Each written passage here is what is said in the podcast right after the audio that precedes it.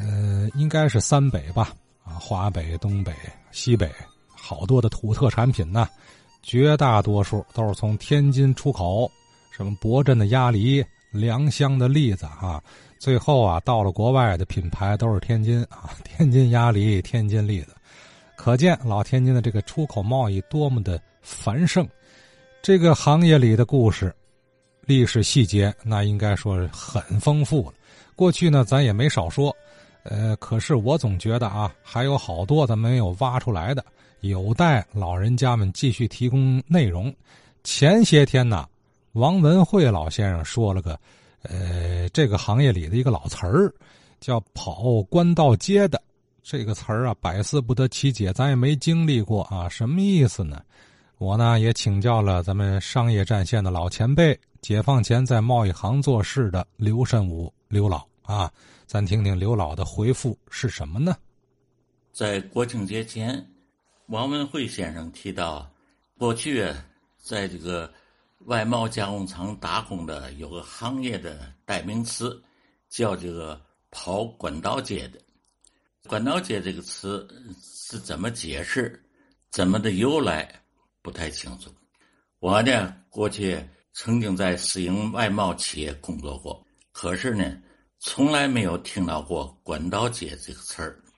在这个国庆节期间呢，我打电话询问过去曾经在外贸企业工作的亲友，他们也都说没听到过“管道街”这个词儿。因此呢，我认定这个“管道街”不是。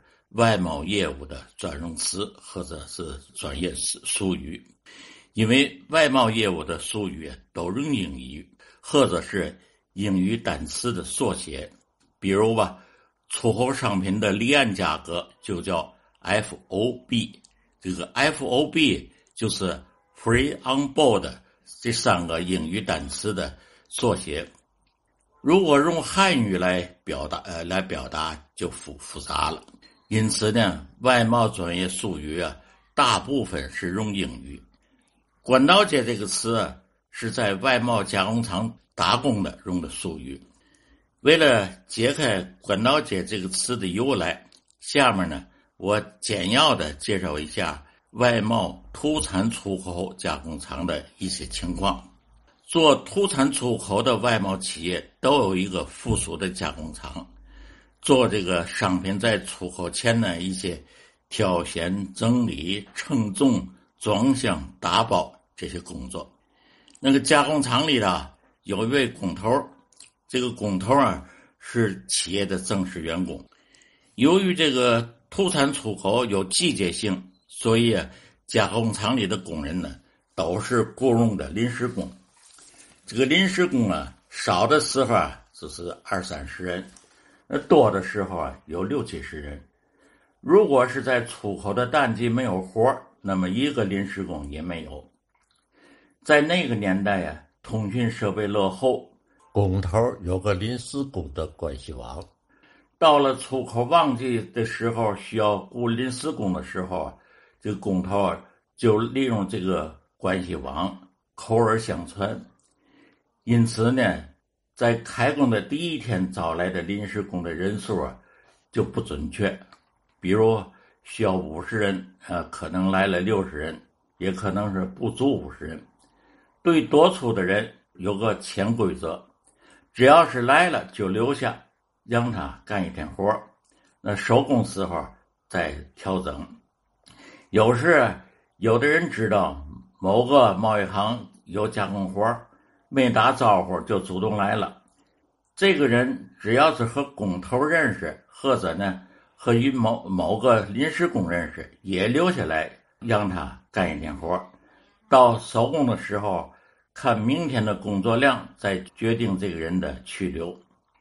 加工厂雇佣的临时工的容人制度啊，虽然很宽松，但是没有经过介绍、不认识人。为了安全是不雇佣的。据我所知啊，没有啊不认识的人进门道上辛苦就留下干活这种情况。同时呢，临时工的人数也是有控制的，因为要核算出口成本。这个临时工啊，男工女工都有，女工啊比男工要多一些。女工啊都是做加工挑选工作，比如啊炸开的核桃仁要分别挑选出二分之一块的、四分之一块的和碎核桃仁，分别装箱。因为国外的客户需求的规格不同，另外呢。不同规格的出这个出口的售价也不同。土产加工厂的男工大多数是做这个花生米的过筛、打包、装卸等等的体力活以上呢就是土产出口加工厂雇佣临时工的一个概况。但是呢，对这个行业打工的为什么叫管道街？这个管道街又是怎么同？外贸加工厂关联起来的，这个呢不得而知。现在呢，我只能是从啊“管道街”这三个字的含义来分析。在“管道街”三个字中啊，“道”和“街”这两个字很好理解，就是路，就是通往这个行业的路。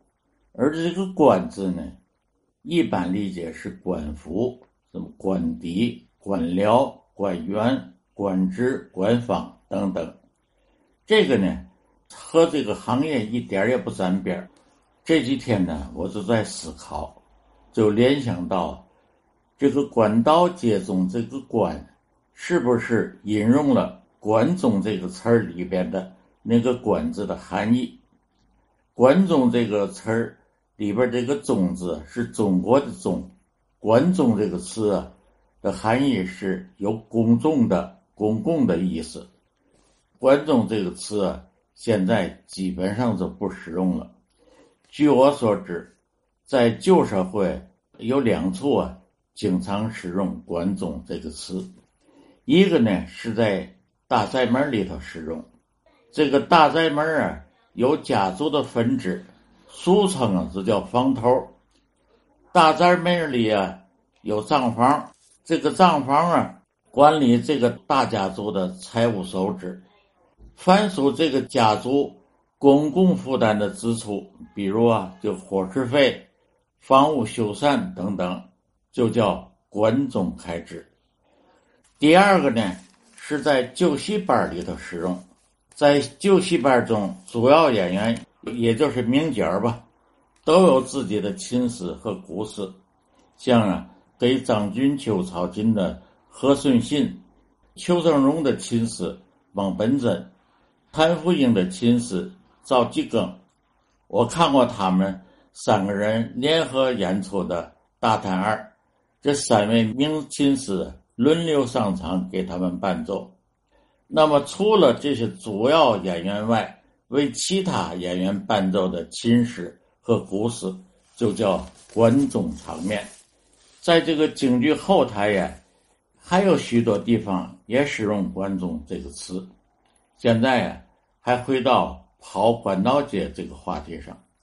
上面呢，我已经介绍了土产出口加工厂的一些情况。那么，其他出口商品的加工厂的情况呢，也大同小异。这些加工厂啊，在临时工用人制度上有一个共同特点，就是宽松。临时工来去自由，没有这个专业技能啊和等级的要求，不分性别，在这个年龄上呢，只要你能干这个活就行，只是简单的体力劳动。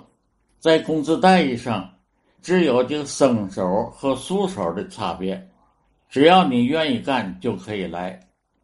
根据这些情况呢，于是大伙儿就把去。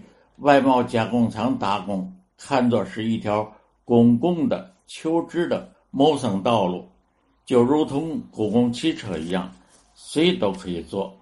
从这个“关中”这个词里引用的“关”字有公共的含义，于是呢，就把有公共含义的这个“关”字加在了“道”的前面，就成了管道街。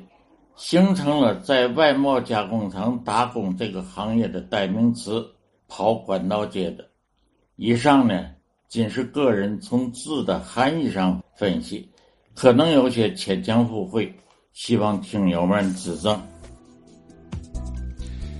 好啊，刘慎武刘老这样说，就挺好嘛啊！哎，我考虑“官道街”这词儿啊，也非得是这么解释了。这咱这快成八马褂了。哎，你别看这是刘老的一个推理是吧？但这个还可不是说相声八马褂里那个算什么呢？虚无缥缈的硬凹啊！这段内容里，就刚刚刘老说的这段内容，他是有着相当丰富的行业经验作为。依托的啊，是不是在理啊？这王文慧老先生说那个跑管道街，这是 是不是刘老讲的这个意思？这个啊，呃，还得请有经验的老外贸人您给分析，或者您听说过没有？给我们细细道来啊。呃，对外贸易啊，这是一个你只要是谈论天津的历史文化。你就必然要提到的一个领域，不能不提，因为这里头它牵涉的东西太多了。